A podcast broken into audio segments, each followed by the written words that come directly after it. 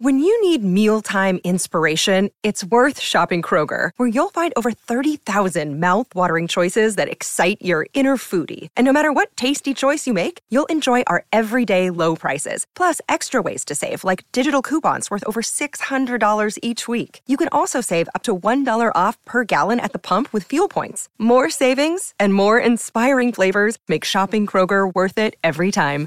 Kroger, fresh for everyone. Fuel restrictions apply. Another day is here, and you're ready for it. What to wear? Check. Breakfast, lunch, and dinner? Check.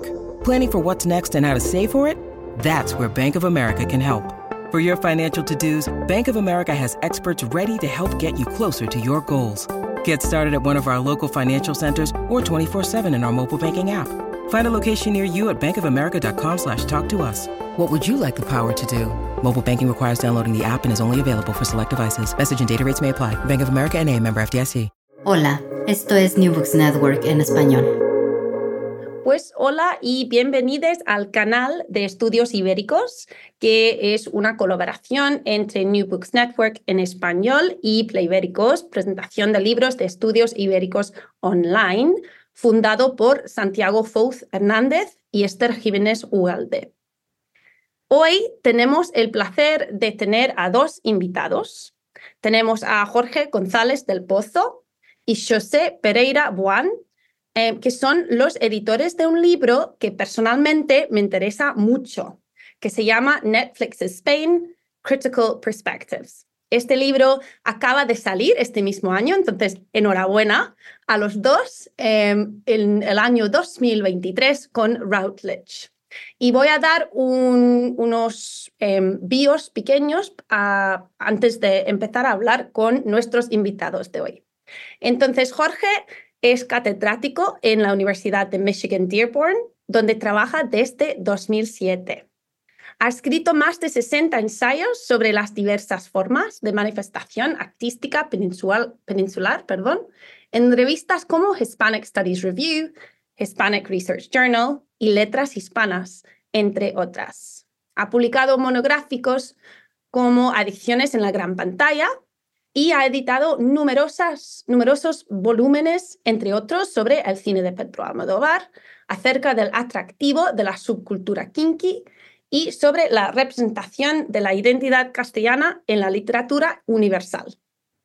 Su última publicación, titulada Netflix Spain Critical Perspectives, empieza a llegar a bibliotecas y librerías.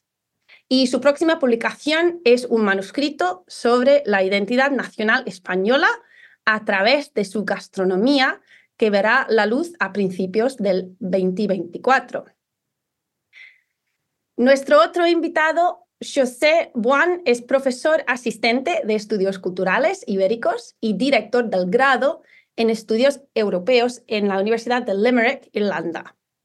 Obtuvo su doctorado en la Universidad de Tulane de Nueva Orleans y enseñó anteriormente en Rhodes College en Memphis y también en la Universidad Estatal de Nueva York, Oswego. Sus áreas de investigación giran en torno a cine, ensayo y cómics, con foco en narrativas de crisis y memoria, masculinidades y violencia, así como en migración y en cinemas periféricos. Ay, perdón. Algunos de sus trabajos más recientes han aparecido en Journal of Comic Studies, Quarterly Review of Film and Video, Romance Studies en la revista de estudios hispánicos y también en Variaciones Borges. Pues bienvenidos a los dos, es un placer estar con vosotros esta tarde. Para empezar, quiero agradeceros vuestra confianza en Newberg Network en español y en Playbéricos también para presentar este nuevo libro. Antes de meternos en profundidad en la conversación sobre vuestro libro, ¿podríais contarnos por qué os interesasteis en este tema? Yo, bueno, gracias, gracias por, por, la invitación. Sí, yo comento brevemente, pero yo creo que José tenía la idea original a la que con mucho gusto yo me, me uní.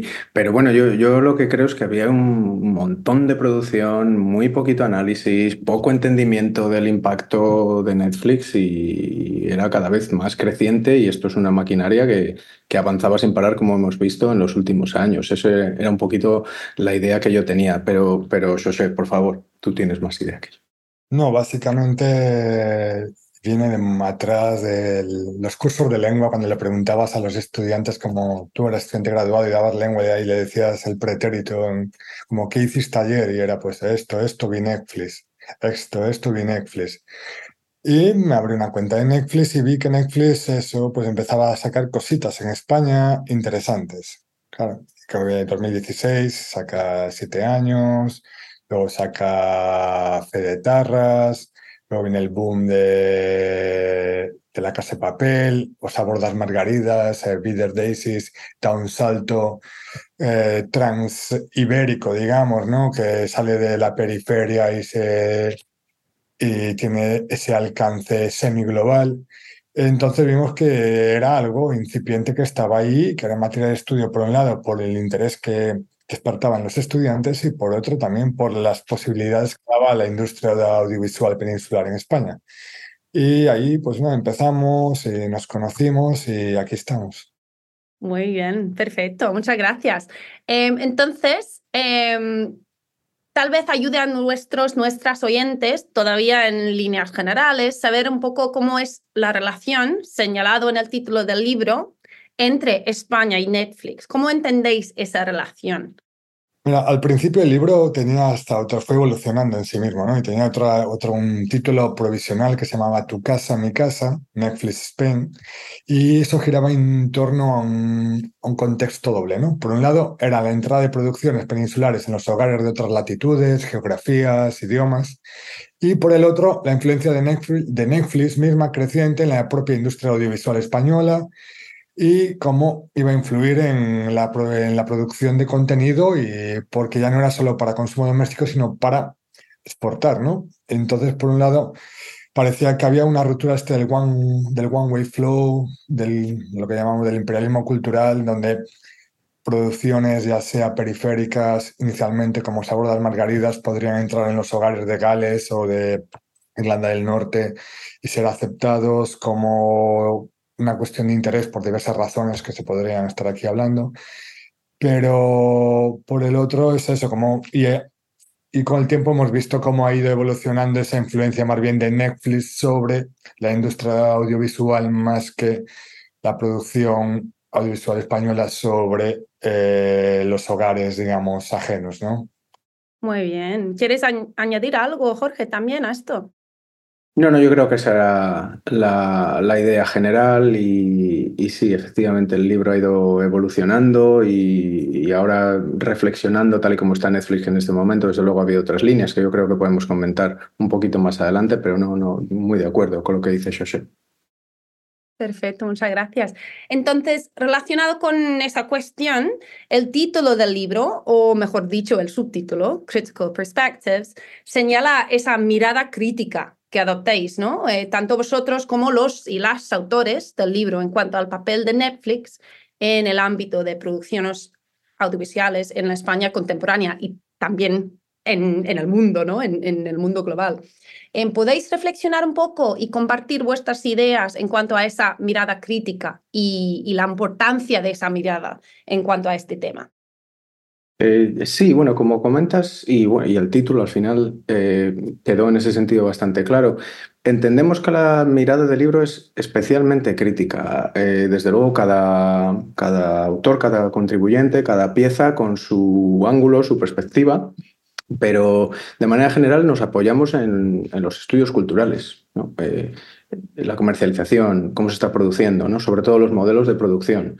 Lo, que comentaba antes sobre producciones audiovisuales están creciendo de una manera ingente y, algo novedoso en España. También entendemos que es importante el marketing, ¿no? Cómo se está vendiendo este tipo de producciones, cómo están llegando, cómo está permeando eh, desde luego en España, pero a nivel global o semi-global que mencionaban antes. Mm, y Luego, cada pieza particularmente eh, se dedica al contenido, ¿no? Eh, se centra en el contenido de cada una de las series o de las diferentes obras que están analizando. Y esto, bueno, qué tipo de producciones están haciendo. Esto que voy a decir es muy relativo, desde luego, y, va en gustos, pero... Creo que se cayó, pero bueno, puedo continuar yo si quieres. Perfecto. Y sí, fue una evolución. Nosotros empezamos desde un punto de vista, como comentaba antes, de un punto de vista positivo, o sea, como una oportunidad, un momento importante para lo que era el audiovisual peninsular, hasta en cierto punto, hasta un poco naif. ¿no? Era un punto hasta casi naif pensando de que iba a ser la panacea cuando al final eso, el ejemplo de un ejemplo sería Sabor Margaritas como una producción que nunca tendría eco más allá de las fronteras gallegas, como saltó, se saltó, digamos, el centro, la plataforma que es Madrid y llegó a hogares eh, británicos masivamente y a otros muchos. Y al final vemos como esto se acaba reterritorializando en una forma de apropiación que acaba en la etiqueta del Galician Noir, por ejemplo, ¿no? Como ahora como esa misma etiqueta ya te marca como al final lo que era una deterritorialización te acaba siendo una reterritorialización. y, básicamente nosotros empezamos de un punto de vista eh, donde se veía eso, oportunidades y el propio Netflix empezó así, empezó con producciones de calidad, si piensas como eh, Beasts of No Nation, Madland, o sea, habían producciones como Hacer fe de tarras, o sea, tratar ETA en clave de humor negro, era una cuestión todavía con un año todavía tan, tan cercano, ¿no? O sea, eh, tratar la crisis económica de forma alegórica y en primer plano con, con siete años, pues parecía una cosa muy interesante. Lo tenía de todo, claro, tenías pues como la, esa revolución, esa, esa contestación al neoliberalismo que supuestamente hacía la casa de papel, eh, que lo hemos visto de nuevo en el juego del calamar, pero que al final si lo analizas en profundidad o lo analizas un poco, le das un poquito de tiempo, ves que al final bueno, es una cuestión meramente industrial. Sí, muchas gracias.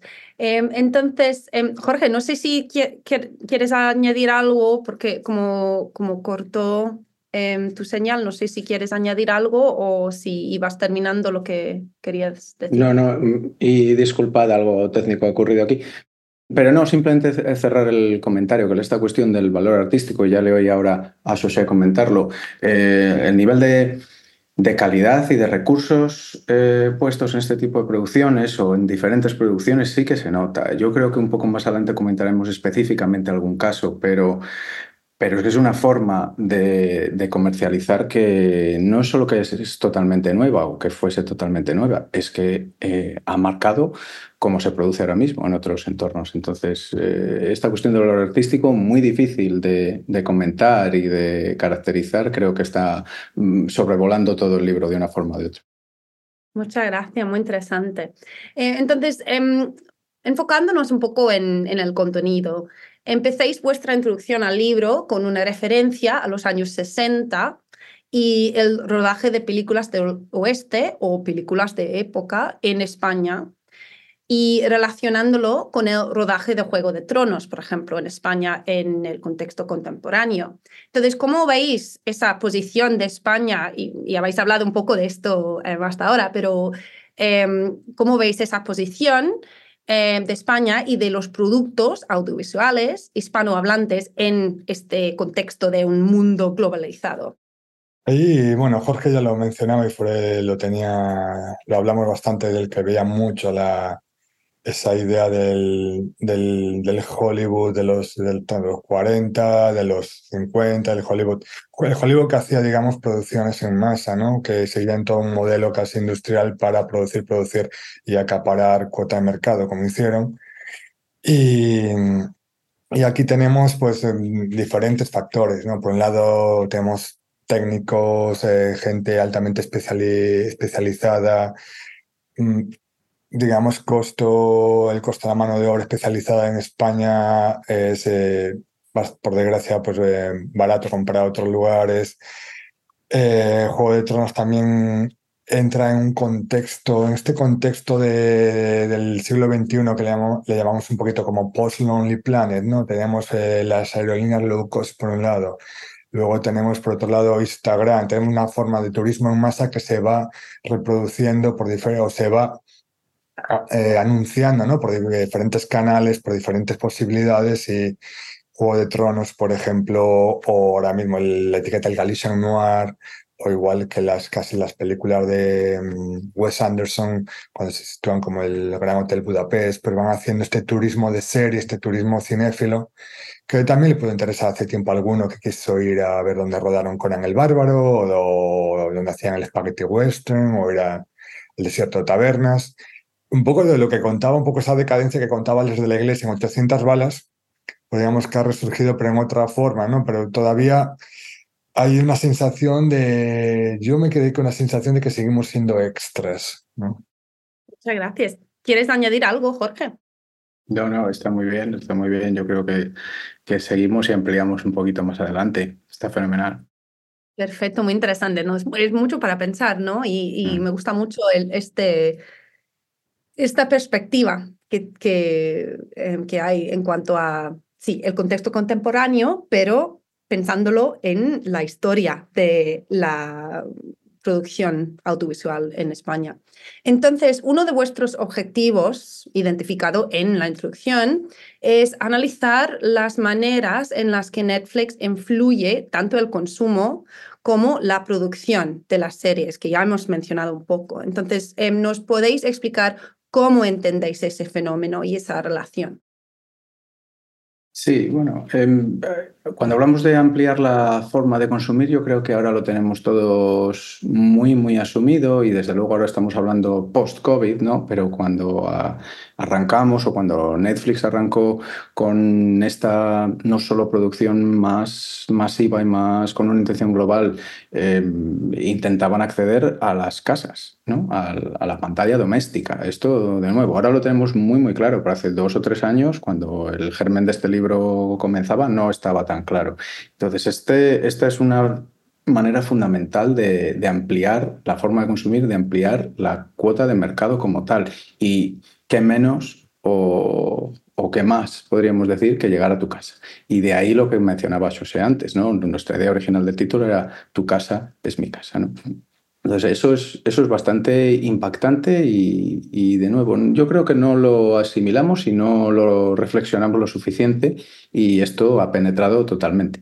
Em, eso por un lado. Luego también cuestiones del, del, propio interface, ¿no? de la visualización, ¿no? cómo accedemos al contenido en Netflix. Y yo creo que ha, ha tenido tal impronta que hasta eh, la página web de Radio Televisión Española le copia el formato, ¿no? Y cualquier otra plataforma está copiando ese tipo de formato porque parece ser que es la que funciona, parece ser que por un lado es la que presenta mayores atractivos al, consumidor, pero también la que consigue colocar los productos de manera más interesada. Y con eso, bueno, pues podemos hablar de, que si algoritmos o no algoritmos, de que si selección o preselección, ¿no? Y hay, y hay esto es algo que comentábamos yo sé yo bastante.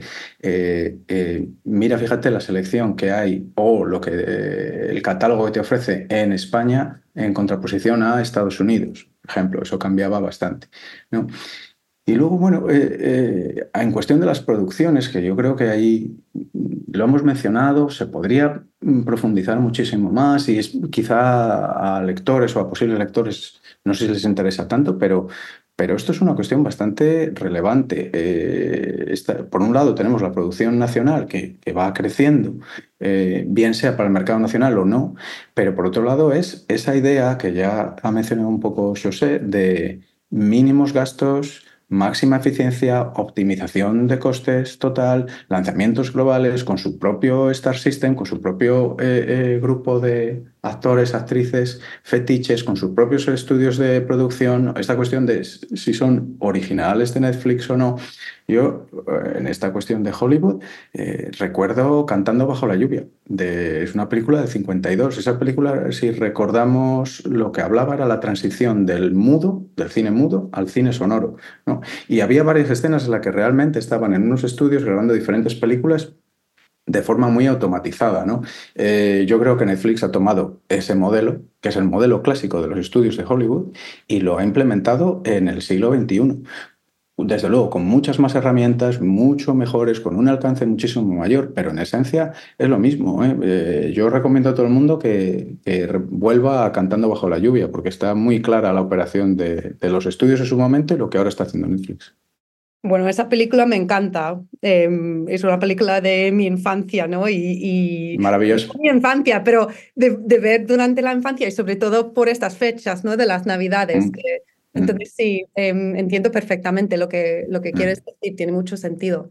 Entonces, em, no sé si quieres añadir algo, José, a, a esto. Yo lo veo y yo lo trato un poco en mi capítulo. En términos de producción, eh, pasamos de un esfuerzo como metanacional de buscar eh, nichos de talento en lugares eh, pues eh, no centrales y usar eso y volvemos a una, por eso mi capítulo se llama multinacional, Netflix multinacional, y volvemos al antiguo comportamiento de la multinacional, ¿no? a la prescripción del know-how, de que ahora pues solo hay un determinado número de cámaras que se pueden utilizar, tiene prescripto desde las luces, eh, los focos, la forma de rodar, que Barcelona tiene que parecer Santiago de Chile, Santiago de Chile tiene que parecer Barcelona para que haya, que llamamos un allanamiento. En el fondo es eh, homogeneización cultural, pero para el consumo, ¿no? Para que todo el mundo se identifique donde sea. Pero la parte más interesante en, de investigación, la que profundizando fue en el tema del consumo, que ya hay muchos trabajos muy interesantes anteriores al nuestro, la idea del binge watching y cómo Netflix ha alterado y ha estandarizado una forma de consumo, ¿no? Una forma de consumo que ha pasado del cliffhanger a que era esa ansiedad del cliffhanger, del prime time, de esperar a que llegue el, el, lunes para que a las 8 de la tarde echen Lost ese capítulo con un recap ese formato que había antes, ahora pasamos completamente al consumo excesivo compulsivo del binge watching. Y ahí había, se llamaba, creo Deborah Rainsy, o no, Jemai Baker, que hablaba de la, arrastraba la idea de binge, que yo no sabía que era binge, como ahora entiendo la idea de binge drinking, y como el binge watching está mal visto, pero el binge reading no está mal visto. Y cómo estamos metiendo todo esto en, esta, en esta era un poco del déficit de atención, ¿no? Cómo está contribuyendo Netflix a esta forma de que tenemos que tener eh, series por debajo de la hora, que no podemos ver una película de dos horas y media eh, sin ver el móvil, pero podemos vernos una serie de tres temporadas todo el fin de semana sin parar por esa estímulo recompensa que ofrece el cerebro. ¿no? ha cambiado, digamos, nuestro mapa neuronal, de cierto modo. Y eso digamos que es casi un poco entre lo preocupante y lo fascinante. Sí, pero es interesante también porque creo que las cosas, las cosas, las cosas cambian también, porque, por ejemplo, no sé si es igual en Netflix de España o de los Estados Unidos, pero aquí en el Reino Unido, em, con una serie, bueno, nueva, pero nueva para Netflix, eh, Cristo y Rey, que era de Antena 3 a 3 Media Player, y lo han, lo han emitido un episodio a, la semana. Entonces, creo que, no sé si esto mm, tiene más que ver con derechos internacionales o, lo que es, pero con esta serie en el Reino Unido lo están emitiendo una vez a la semana. Entonces, yo estoy esperando para ver la serie entera, para binge watch en las Navidades, cuando hay todos los episodios. Eh, pero sí, es muy interesante lo que, lo que has comentado. Entonces, em, vamos a pasarnos a la, próxima pregunta y hablar un poco de la estructura del libro. Em, se organiza según temas distintos y se divide en tres partes. Entonces, ¿de dónde vino la idea de esos tres ejes temáticos y por qué habéis organizado el contenido de esta manera. Eh, Jorge. Sí, yo te, somos muy sinceros. Eh, nosotros teníamos una idea general de, nuestra visión crítica de Netflix y luego las contribuciones de los diferentes autores nos llevaron a esta estructura. Eh, eh, decía antes José la cuestión del mapa neuronal, pues aquí los autores nos hicieron el mapa de Netflix. Y, bueno, yo creo que son muy representativos de, cuestiones que estaban latentes para nosotros, desde luego, pero, pero las estructuras nos la dan los autores. ¿Eh? Es, por un lado, la idea de las identidades, de la identidad, la identidad cultural, la identidad conectada con la cultura, la representación de la identidad a través de la cultura. No, eh, la otra fundamental, y, ya ves que los dos, y mencionamos constantemente esta cuestión del centro, de la periferia, de dónde está, porque yo creo que la operación de Netflix a nivel de estudios culturales es precisamente esta, es, recordemos el origen de Netflix. Eh, Netflix venía como un agente, un jugador, como lo queremos llamar, totalmente nuevo en el mundo audiovisual, que empezó con unos sobrecitos que te mandaba una película a casa y era, bueno, una pequeña cuota del mercado del audiovisual o del audiovisual casero y ahora está totalmente en el centro hasta el punto que no solo ha modificado ese audiovisual casero, sino que ha modificado la producción. ¿no? Entonces, esta cuestión del centro y de la periferia era total. Y la tercera es la que nos hemos planteado en, en todo momento. Eh, ¿Cómo entender Netflix a día de hoy, y perdón por seguir remitiéndome a la cuestión COVID o post-COVID, sin pensarlo de forma global? Y, hablamos de esta aceleración de la entrada de Netflix en las casas y los estrenos de forma global, pero el cine siempre ha sido global desde sus inicios. El, cine, al contrario que la literatura, es un fenómeno global desde el 898, 95, 96, cuando queramos entender sus orígenes. Y hace muchísimo tiempo ya que la mayoría de los estrenos, desde luego los estrenos más ambiciosos, más potentes de, las productoras de Hollywood, se hacen a nivel internacional. Entonces, eh, esta cuestión no es nueva. Tampoco es nueva la cuestión de ser quizá estratégico con qué tipo de catálogos o dónde estrenar o dónde no estrenar, dependiendo del mercado. ¿no? También Hollywood a veces ha partido eh, cuándo y cómo se estrena en Asia-Pacífico en oposición a cuándo y cómo se estrena en Europa y en, y en Estados Unidos, Canadá. Entonces, la cuestión de, qué es global, cómo intenta atrapar el mercado global y a nivel de mercadotecnia, de mercadotecnia, pero también a nivel de creación, ¿no? lo que mencionaba José antes, que Barcelona parezca Santiago de Chile y que no sepa si los narcos a veces son de Galicia o son del Estrecho o son de la frontera de México-Estados Unidos, es una cuestión que es muy interesada para Netflix y que es muy rica en el comentario, en la visión crítica esta que traemos nosotros. Bueno, eh, a, grosso modo, pero a pesar de estos tres ejes y que a nosotros nos funcionaron muy bien los ejes, realmente es gracias a los autores que han venido con estas ideas. Muy bien. Imagínate, recibimos muchísimas propuestas y teníamos que muchas buenísimas que quedaron fuera simplemente porque no entraban todas. Podemos haber hecho tres volúmenes tranquilamente, pero básicamente con las que nos quedamos, una vez analizamos lo que teníamos, eh, ya fue, tomó, tomó forma orgánicamente todo más o menos, pero eso fue, digamos, que fue una organización en cierto modo, pues eh, a, posteriori, ¿no? No, pero es muy interesante, ¿no? Que, que sí, que hay un, un, proyecto colaborativo al final, ¿no? Que, que era la idea de vosotros hacer el libro, pero que los autores y las autores, las autores también traen algo al proyecto, ¿no? Con, sus capítulos. Em, entonces, ¿nos podéis explicar un poco las metodologías distintas que se emplean en los varios capítulos del libro? Ya sé que, que no son em, vuestros capítulos, pero podéis hablar un poco de algunos de Em, o algunas de las maneras distintas que emplean los autores, los, las autores en el libro. Sí, bueno, ves que son muchos capítulos y hay muchas perspectivas. Yo mm, quizá me gustaría mencionar un par de ellos concretamente, porque a mí personalmente me parecen o bien únicos o bien especialmente cuidadosos. Quizá José tiene otras ideas, pero mira, uno de los artículos que a mí me parece muy curioso, mm, no diferente en el campo ni en el hispanismo, ni mucho menos, pero sí desde luego para este libro, ¿no? es el de Netflix Madrid and the Madrid of Netflix, An Interdisciplinary Approach to the Imaginary of an Urban Region. ¿no? Estoy tres autores, Débora Castro, Agustín Gamir y Carlos Manuel. Entonces, eh, muy, muy curioso el estudio, que casi es urbanístico, está dentro de estos urban studies, básicamente, ¿no? en los que hablan con mucho detenimiento de localizaciones, de interiores, de exteriores, de la representación de la ciudad, que Creo que sería fácil caer en pensar en Madrid como un personaje, que desde luego eso está en su artículo, pero creo que va un poquito más allá, ¿no? habla de Madrid como un personaje, pero también habla de, la comunidad de Madrid con todas las posibilidades que ofrece o las que se quedan en el tintero a la hora de representar, por un lado, Madrid y por otro lado, España de manera general, con, de manera muy parcial, desde luego.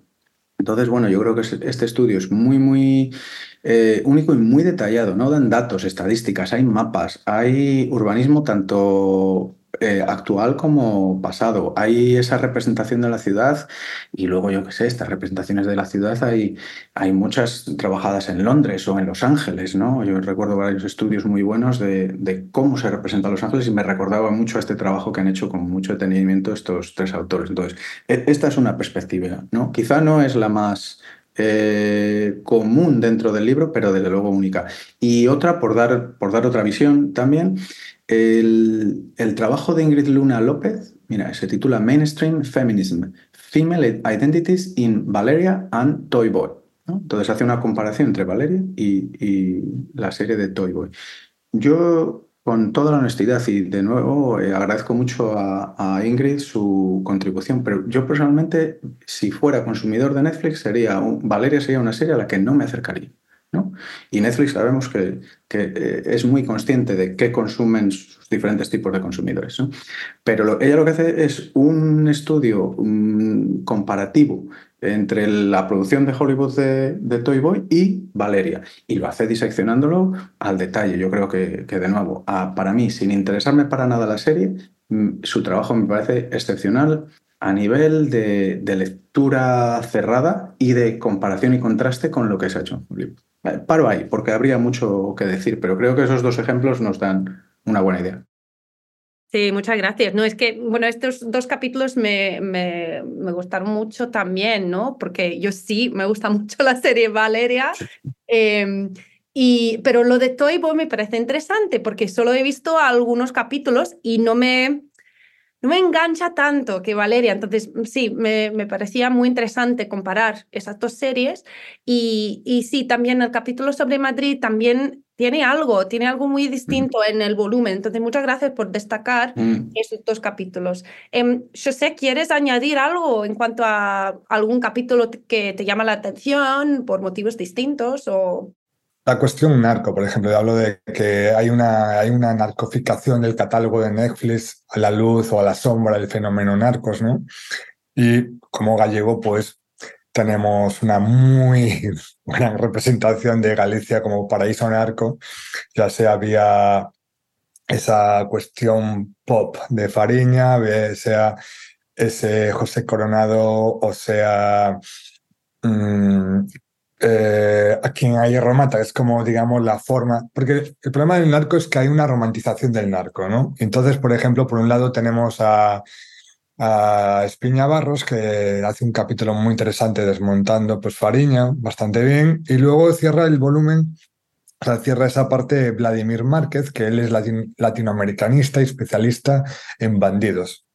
Y eh, como especialista en bandidos, pues que eso, toda su tesis, todo lo hecho sobre bandidos en Latinoamérica, pues él encontró como la, siguiendo la idea de narcofictions, pues esa idea de la escena de respeto que hacen que el narco pues aparezca como bandido social, siguiendo a Houseman. Y me, gusta mucho, por ejemplo, cómo sus dos capítulos se complementan, igual que los capítulos sobre eh, la casa de papel, pues tenemos por un lado uno que, digamos, que te lo analiza y te lo presenta, y, luego otro que, digamos, que te lo des, pieza un poco en términos de género, ¿no? O sea, básicamente que es algo muy típico de, de lo que hace, de lo que produce Alespina últimamente, pensando en Sky Rojo, ¿no? Esa idea de vamos a liberar a las mujeres y hacen sin querer unas narrativas ultramachistas. Y donde el cuerpo femenino es objeto de violencia, de mirada, o sea, básicamente hacen todo lo contrario a lo que se dice, o a lo que anuncia más lo que se dice, ¿no? Porque al final están vendiendo cosas y son... Y es la... Netflix ha formado un poco en torno a esa gente que venía de la tele en España, o sea, lo que hicieron los hombres de Paco, básicamente ahora pues la directora de contenido de Netflix, que la creadora de H, eh, Alex Pina. Los hombres de Paco piensa que no sé si está familiarizada, pero cuando empezaron los hombres de Paco, es un gran ejemplo de cómo, donde estamos ahora, era una parodia policíaca. Pero en cuanto fue consiguiendo algo de éxito, los hombres de Paco se volvió, se fue dramatizando, digamos, y se fue haciendo un, drama más y más convencional. Y dejó de lado eso para asegurar una cuota de mercado conservadora, rompiendo con la parodia y llegando al drama más convencional. Y eso vemos que esa forma de reproducibilidad de modelos pues es una constante porque básicamente la mayoría de la gente que estaba haciendo eso antes en Antena 3 o en Telecinco, pues ahora mismo son los que tienen estos grandes presupuestos en sus manos y en sus bolsillos en Netflix. Muy bien, muchas gracias por compartir esto. Entonces, em, vamos a volver un poco a, vuestro capítulo introductorio, em, porque me, gustó mucho que reconocéis ay, perdón, reconocéis que este tema está en un estado de evolución constante. Hemos hablado un poco de cómo las cosas han cambiado incluso en este periodo, ¿no? Entonces, ¿cómo veis la situación ahora mismo? ¿Veis algunos cambios importantes que han surgido últimamente, incluso durante este tiempo, ¿no? Entre terminar la escritura del libro y la publicación, que siempre hay un, un tiempo ¿no? entre esas dos cosas. Entonces, ¿qué opináis de esto? Sí, por, suerte se publica, porque si no, no terminaríamos de pensar esto nunca, la verdad. Pero, pero sí, sí, claramente. Eh, casos o cuestiones que yo creo que saltan a la vista es hay una proliferación de esta cuestión del true crime muy claramente en Netflix últimamente. Eh, estoy pensando en casos como El cuerpo en llamas, ¿no? este, este caso de los mozos de escuadra en, en Cataluña y demás o docudramas o especie de docudramas, como el caso Baninkoff, por ejemplo. Cuestiones así, ¿no? Eh, cuestiones que parten de hechos reales y se están explotando más. Desde luego no es una corriente española, ni mucho menos, pero eh, Netflix está subiendo a, ese tren eh, y lo está abrazando claramente. Mm, yo recientemente estaba viendo Intimidad y también me parece que es un poco diferente y es otro ángulo, eh, no tan comercial, un poquito más social, un poquito más comprometido. Es que me cuesta mucho utilizar la palabra comprometido hablando de Netflix, pero quizá un poquito más comprometido. Y lo que he visto esta mañana pensando, o ayer pensando en la, en la charla esta que estamos teniendo, y esto desde luego es harina de otro costal completamente, es eh, la, se están metiendo en deportes. Eh, Netflix va a hacer un partido de exhibición entre Nadal y Alcaraz, los tenistas, en Las Vegas, en marzo. Entonces, eh, está claro dónde están apuntando. Están a ver si entran en los deportes. Esto no es audiovisual, esto, perdón, esto no es ficción, ni producción, ni, ni docudrama, ni documentary, pero tienen una línea muy clara. Y, tener a Nadal y Alcaraz es claramente conectado con esa perspectiva española, si queremos. Em, paro ahí, yo creo que José tiene más ideas también sobre estas producciones repetitivas y demás. José, por favor. No, pero por ejemplo, yo creo que en lo del deporte, que esto es como un poco pionero, porque siempre estuvieron reticentes, porque eso ya es un nicho que domina Amazon. Eh, ahora mismo mm, yo de mis aficiones, entre ellas está el baloncesto y la NBA, de NBA, y se, se rumorea, se especula la posibilidad de que Netflix pues acabe, pues acaban de hacer un torneo, un torneo, se llama Incision Tournament, no sé, pero hay una opción, ¿no? Se eran muy reticentes al principio justamente porque querían mantener, digamos, que un branding de hacemos series, ¿no? Básicamente, ahora eso, como dijo Jorge, está evolucionando, el true crime lo domina bastante. Eh, por otro lado, la parte que, en la que más me fijaba yo en la, reproducción, esta reproducibilidad estética que tiene. Eh, estaba viendo el última, la última película, que no acabé de ver, pero bueno, pero para ver un poco el, un hombre de acción, donde ahí también hay la cuestión, engancho un poco con, una, con la cuestión de este de, la nueva fama, del influencer que se hace actor, ¿no? En Hombre de Acción tenemos un personaje polémico que es actor, eh, el que el actor que había se hizo famoso hace mucho tiempo porque ganó un Goya como siendo niño haciendo el bola. Y, y hay una parte siempre de eso, de una atención a la forma influencer o la forma o la, capacidad mediática que tienen los actores más que la capacidad dramática, digamos, ¿no?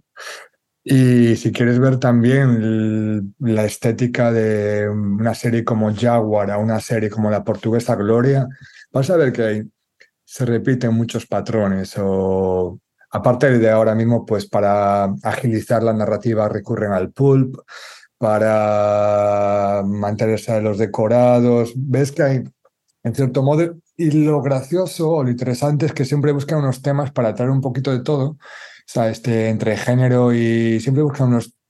Un hombre de acción sobre un anarquista, ¿no? O sea, es un anarquista del servicio en el mercado, digamos, ¿no? Y buscan eso como el juego del calamar, esa supuesta crítica al neoliberalismo, eh, la casa de papel, la última liberación, ¿no? O sea, eh, la reproducción como la casa de papel, el éxito inicial que tuvo el Bella Chao, luego ya hubo una reapropiación clarísima del Grando La Vila Morena. Eh, como esas cositas es parte del mecanismo para captar diferente, pero para mí lo que me llama la atención es el catálogo masivo de Netflix.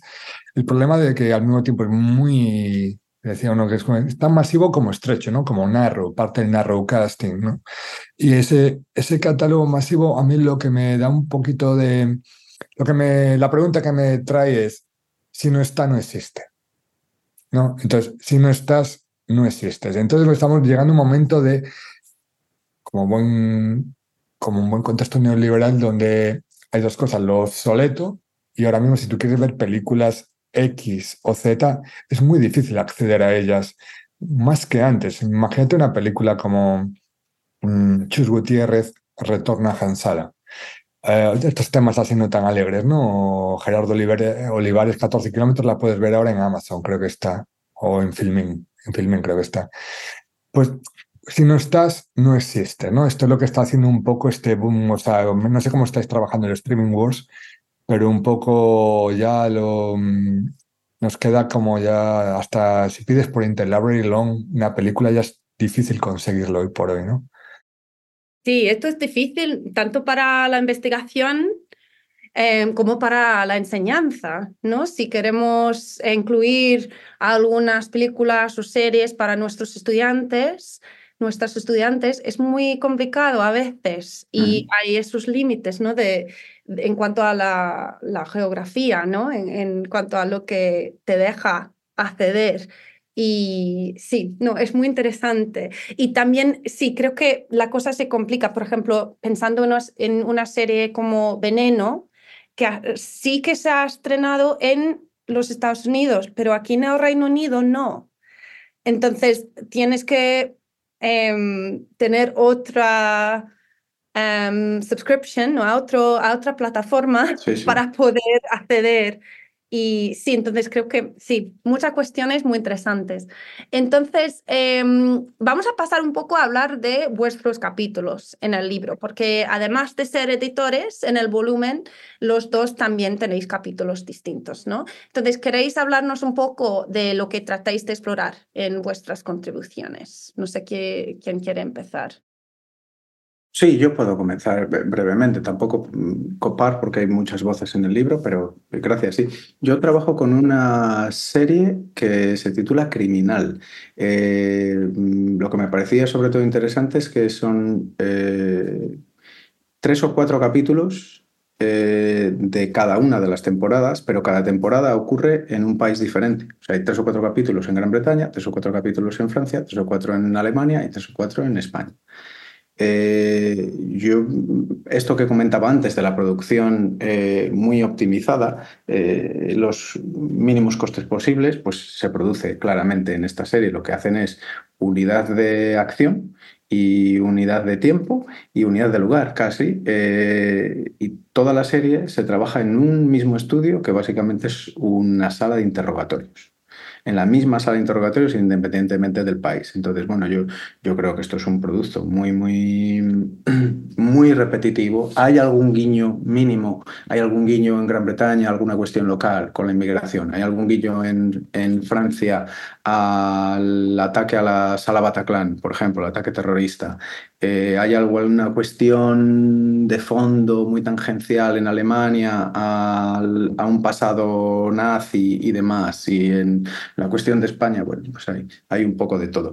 Pero en ninguno de los casos, o sea, lo que yo vengo a decir y mi tesis fundamental es que en ninguno de los casos se profundiza para nada en el contexto local o regional o nacional que se está tratando y simplemente el objetivo principal es sacar una, una serie de capítulos similares con, ambientados en lugares diferentes simplemente para atraer a ese público de esos países. Luego, si, vemos los países, son mm, de los países, si no los países más poblados dentro de Europa.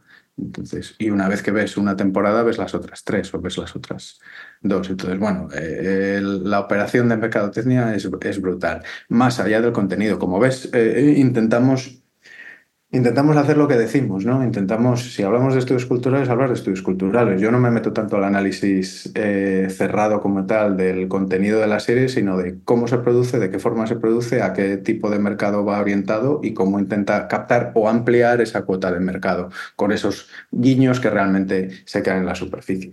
Y, y yo no sé si recomiendo verla. Mm, me recomiendo verla con esa mente crítica. Ahí lo dejo. Muchas gracias.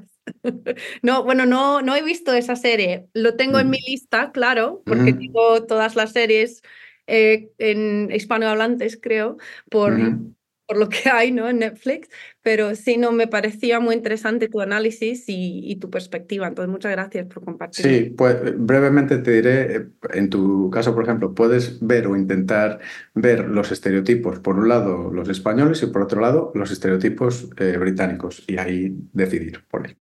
Sí, y es interesante también pensarlo en cuanto a lo que has dicho sobre lo que ha cambiado en, en los últimos años, ¿no? En cuanto a este boom, ¿no? De, de true crime o de, crime series. Entonces, sí, es, es, muy interesante, ¿no? Pensarlo así también. Muchas gracias. Y José, ¿quieres compartir algo sobre tu capítulo?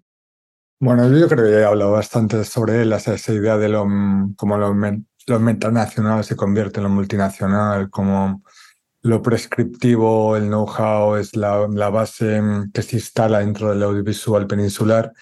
Y me interesa mucho, pues lo, mi capítulo es una panorámica ¿no? de Netflix, cómo influyen políticas audiovisuales de alcance europeo, disputas de cuotas lingüísticas en España y estatales, pensar que los presupuestos del Estado eh, en España estuvieron pendientes de, de, la cuota Netflix, ¿no? Que ya, y Netflix ya como una forma de, eh, un sustantivo en sí mismo. ¿no? Eh, y también eso, la parte del consumo, por un lado esa parte de producción y política, y por otro lado la parte de consumo, cómo se instala dentro de esta sociedad del cansancio, que diría Byung-Chul Han, y esa sociedad del cansancio, de la atención fragmentada, donde ahora mismo vemos que hay una evolución que pasamos igual de, llegamos a Netflix, que igual llegamos a, a la crisis del fútbol, ¿no? Como en el fútbol ya nadie ve fútbol porque ya le cuesta estar 90 minutos viendo un partido que puede terminar 0-0 y ahora mismo pues tienes eso a un streamer y a un ex futbolista haciendo la Kings League, haciendo cosas de recompensas iniciales de interactividad porque se instala dentro de, de, donde estamos, ¿no? de que no puede estar 60 eh, minutos sin tener una recompensa, ya sea con una carta, un avatar, un, dale un botón o mira tres luces, ¿no? Pero tenemos que estar fragmentando la atención constantemente como resultado de este bombardeo masivo, igual como dices de estos streaming wars, ¿no?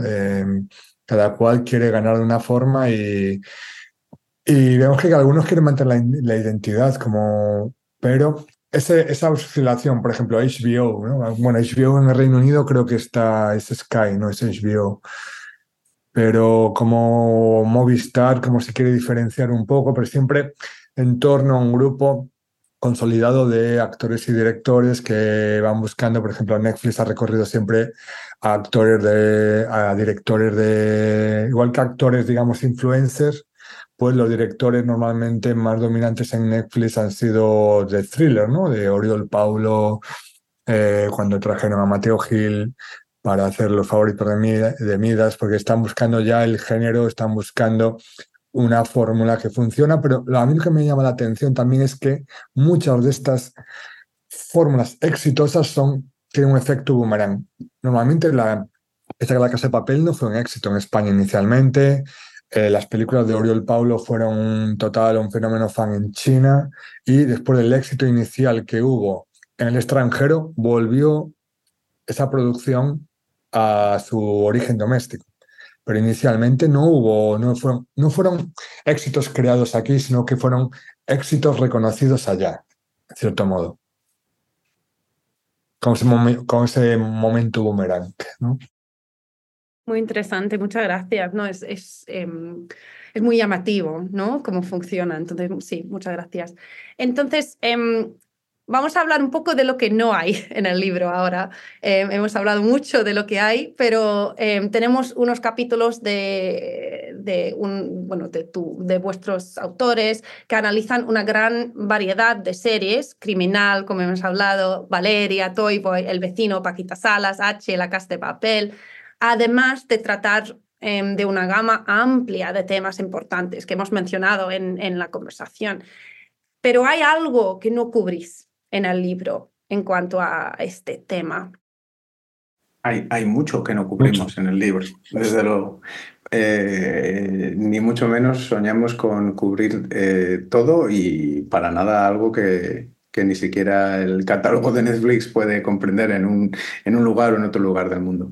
Pero no, pero cosas, mira, cuestiones concretas que no cubrimos. No cubrimos entrevías, no cubrimos Sky Rojo, no cubrimos Vis a Vis, no cubrimos La Caza, La Noche Más Larga, Vivir sin Permiso. Estoy, las chicas del cable. Bueno, o sea, hay muchas cosas que no cubrimos. Em, desde mi punto de vista, y seguro que José tiene más ideas también, pero desde mi punto de vista, lo que no cubrimos directamente y frontalmente es el equivalente al cine de género, es decir, lo que sería la serie de género. ¿no? Eso, eso no lo cubrimos, ¿no? El, eh, y lo hemos mencionado hoy en la charla, ¿no? El thriller y lo importante que es, y ahora decía José, cómo están trayendo este tipo de directores, porque eh, efectivamente el estímulo y el cliffhanger tiene que estar ocurriendo constantemente o no conseguimos enganchar a la audiencia. Bueno, pues de manera central eso no lo cubrimos. Eh, los ejes de los que hablábamos, nos parecía, los que hablábamos antes, en los que está estructurado el libro, nos parecían más esenciales desde la visión crítica, pero habría muchísimo que hacer con esta cuestión de, traer los análisis tradicionales de cine de género a lo que sería el análisis de serie de género, en este caso, en este caso perdón. Y, desde luego el thrill, ¿no? la cuestión del, suspense, la cuestión de eh, ¿Por qué conseguimos enganchar a un tipo de público con estas producciones? Eso no, no lo tratamos directamente. Entonces, mm, yo no voy a abrir la puerta a un segundo libro, pero quizás es algo que alguien tiene que hacer. Muchas gracias. Sí, sí. Eh, sé, ¿quieres añadir algo? No, básicamente Jorge lo ha dicho eh, bastante bien todo. O sea, hay casos concretos que no cubrimos eh, por otro lado, ha evolucionado desde que, digamos que este es un proyecto que va del 2016 al 2021. O sea, son un lustro, cinco años de Netflix, porque había que parar en un momento, ¿no? Y lo cerramos ahí justo para que tuviera algo más de sentido también el corpus. Pero a mí ahora mismo me llama, estamos en un periodo de que nunca tantas películas estuvieron en manos de tan pocos ha habido de repente, igual que están comprando catálogos pues, de, discos, de música, de Bob Dylan, ahora mismo se cuentan, y hay esa lucha ya entre nuevos y viejos actores, ¿no? Como ya hay estas fusiones que van haciendo unos macro grupos donde el cine realmente está en manos de muy pocos, igual que estamos en la época de los mil millonarios, de los billonarios, de nunca hubo tantos mil millonarios, pues vemos cómo hay un 1% que está acaparando toda esa producción artística a nivel musical, a nivel fílmico, y eso se ve que fue cambiando los últimos dos años en el catálogo de Netflix ahora en España, donde puedes tener acceso a ciertos clásicos, a ciertos blockbusters, a ciertas películas, digamos, de calidad, ya sé, no, no voy a nombrar ninguna, pero bueno, ahí ya, digamos, al catálogo este, pues van poniendo igual que recurren a ciertos clásicos de la televisión española, como Aquí no hay quien viva. Entonces, cada vez más grande porque cada vez su músculo financiero es más y más grande y a mí al principio me hacía un poquito de gracia, así una, una gracia mala, de cómo los grandes estudios se quejaban del músculo financiero de Netflix, ¿no? Los que siempre fueron los grandes, ahora mismo ven a Netflix como un estudio en, en esteroides, ¿no? Que está ahí hipervitaminado y que no, no puede. Entonces suelta un dinero. Ves la casa de papel. Tú fíjate los monos de la casa de papel en la temporada 1. Y fíjate como ya en la, la parte 4, ¿no? Ya aparecen, pasan como ser de, como ser del, del Prica a ser de Armani. O sea, como se va notando el influjo, la inyección de dinero. Y claro, ¿cuál es el problema de eso? Lo que decía un poquito antes, que si no, si no está, no existe. El problema no está en que no se produzcan otras propuestas artísticas o culturales, el problema está en que no se distribuyen eh, otras propuestas artísticas o culturales. El problema no está en la producción, sino en la distribución, porque ahora mismo que la producción se ha, digamos, democratizado con la parte digital, pues esa democratización se ha visto interrumpida justamente por la prevalencia de unos gigantes digitales que si, no tienes acceso a filming, pues eh, poco cine gallego vas a poder ver que no sea el cine sobre Galicia, pero hay cine sobre Galicia y cine desde Galicia, o producciones que, que vayan más allá de la fórmula, ¿no? Sí, yo, yo si me permites, Fiona, añadir un poco más. Yo esto, y esto lo reflexionaba a raíz de, pensar, o reflexionaba sobre esto a raíz de pensar en esta charla. Em, yo creo que algo que no tratamos y que desde luego cada vez va tomando más forma, al menos en mi cabeza, es la escena alternativa. Lo articulaba muy bien Shoshear. El, el cambio de siglo, el, último cambio de siglo, digamos los 90, los primeros 2000, parece que la escena alternativa estaba cobrando cierto empaque, tenía cierto espacio, podía desarrollarse de alguna manera eh, en la que no solo se quedaba en algo mm, limitado a un reducto en el que poca gente tenía acceso, ¿no? Había eh, producciones, de mucha calidad o de mucho interés, independientemente de la calidad, que alcanzaban, alcanzaban cierto público, un porcentaje sensible de público.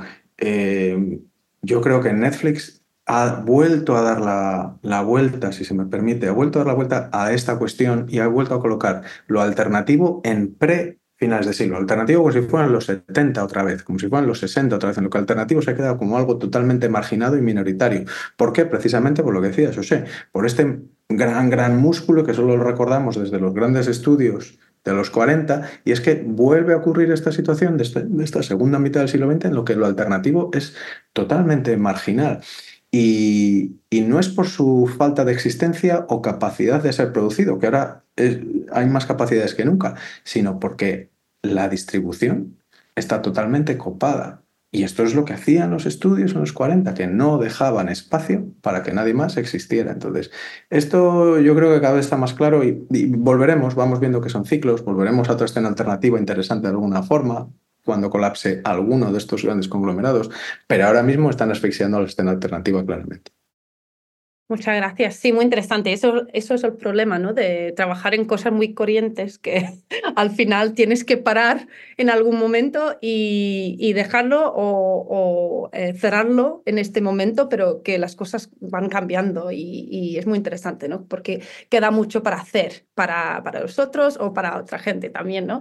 Eh, entonces, eh, vamos terminando ya, pero no sé si tenéis algo más que queréis compartir sobre el libro y el proyecto, algo que no habéis podido decir todavía en la charla.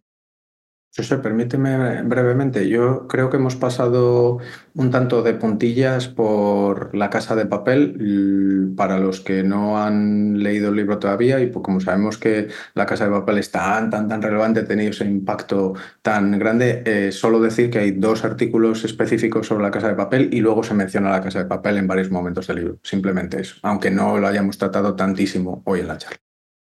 Sí, no, y yo lo veo, o sea, esto Netflix es, un, es una forma de leviatán, ¿no? Que es muy difícil de aprender, es como una masa casi eh, informe que quieres meter en, en una taza y no te entra porque sale por todos lados. Pero en el fondo es un modelo de negocio que se ha ido encontrando a sí mismo, que ha ido haciendo una política agresiva, lo que tratamos en el libro como growth, varization, la idea de growth, o sea, en vez de globalización, la globalización del crecimiento, que es lo mismo que hace Amazon o que hacen todos estos grandes, porque ahora mismo estamos el que más tiene, más tendrá. Esto ya es la, la acumulación, se ha exponencializado.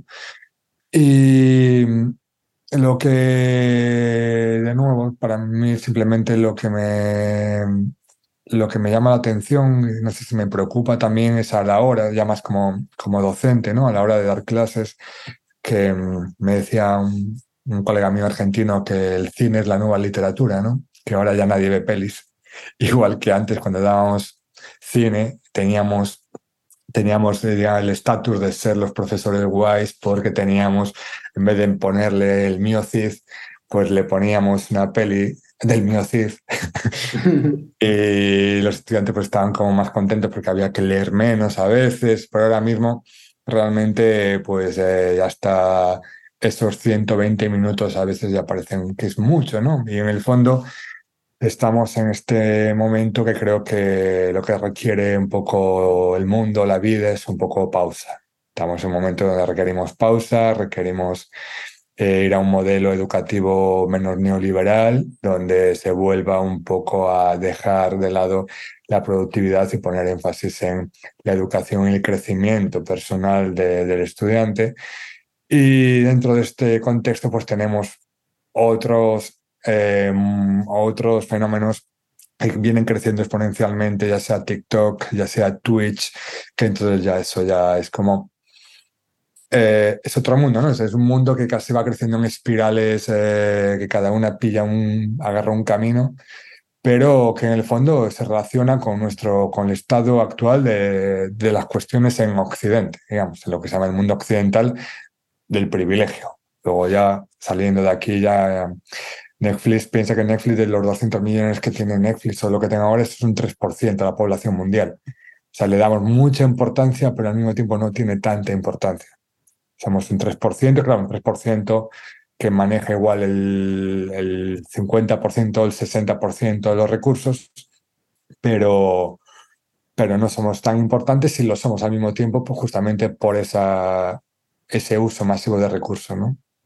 Netflix es un ejemplo de, digamos, de, este siglo XXI, post-2010, o sea, este las redes sociales, que es un contexto, animal totalmente nuevo, Leviatán, que intentamos, Jorge y yo, pues trabajar durante eh, unos añitos, y quedamos contentos con, con el resultado y también contentos de terminarlo y dedicarnos a otras cosas.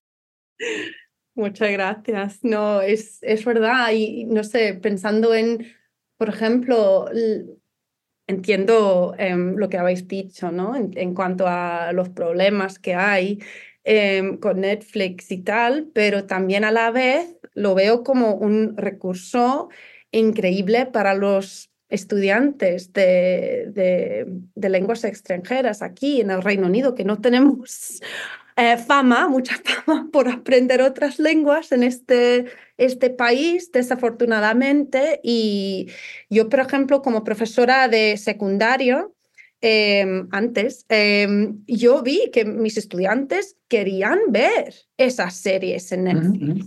Entonces, que, que tienen ese recurso, que tienen esa posibilidad de, ver series de, de, España, de México, de Argentina, de, de, lo que sea. Es, es, no sé, las cosas han cambiado mucho porque yo en la universidad no tenía esa oportunidad, ¿no? Tenía que irme a comprar un DVD o irme al Language Center a ver unos, unas telenovelas de América Latina, eh, que, que tengo mucha, eh, mucho cariño, ¿no? Por recordar esas, Em, esas cosas, pero sí. Em, entonces, em, vamos a terminar ahora, pero una pregunta antes de hacerlo. ¿Nos haréis el favor de compartir un poco sobre vuestra investigación actual? Porque ya habéis comentado que, por un lado, estáis muy contentos de, de haber terminado este proyecto. Entonces, ¿en qué proyectos estáis metidos ahora? ¿Y seguís analizando el papel de Netflix o lo habéis dejado ya? ¿Qué estáis haciendo? Mira, yo digo que Jorge estará haciendo como unos ocho o nueve proyectos ahora mismo. Eh, mañana otros ocho. Y lo mejor de todo es que los concluye. Eh, yo, como soy humano, pues estoy haciendo cositas como vamos a hacer una conferencia ahora en Limerick en, el, en mayo sobre narrativa gráfica y crisis en el, en el contexto iberoamericano, contexto bastante amplio, nos importa un poco poner narrativa gráfica de utopía, de, eh, sobre el antropoceno, Bueno, una conferencia que va a dar un paso, va a ser una forma de juntarnos a los que les interesa el tema en Limerick en el 2-3 de mayo. El Call for Papers está disponible hasta el 15 para mandar astros hasta el 15 de enero.